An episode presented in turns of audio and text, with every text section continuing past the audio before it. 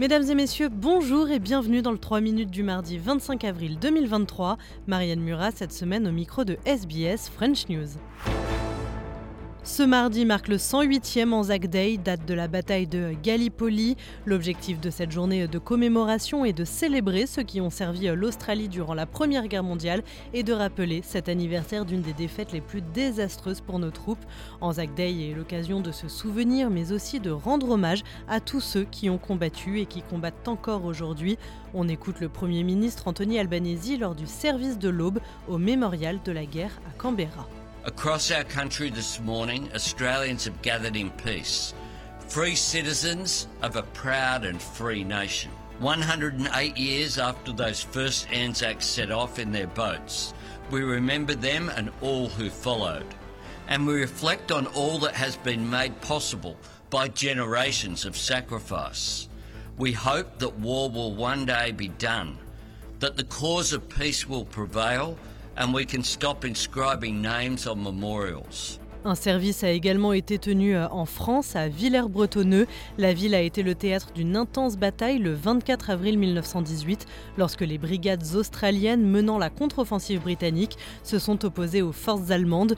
Pour l'occasion, le colonel de l'armée australienne, Joël Doulé, était maître de cérémonie. We gather to remember the over 295,000 Australians and 80,000 New Zealanders who served on the Western Front in France and Belgium. The over 45,000 Australians and 12,500 New Zealanders who gave their lives, and over 1.4 million French comrades who died alongside them. On vous parlait dans le 3 minutes d'hier de l'opération Wambushu à Mayotte. Eh bien, la justice a décidé de suspendre la première destruction de bidonville prévue.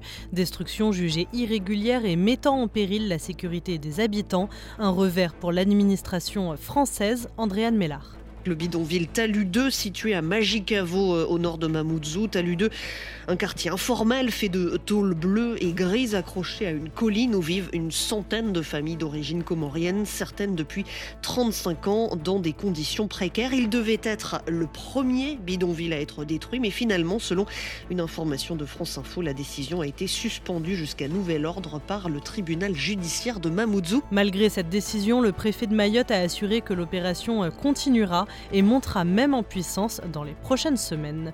Et enfin, au Soudan, un nouveau cessez-le-feu de 72 heures a été proclamé entre armée soudanaise et forces de soutien rapide.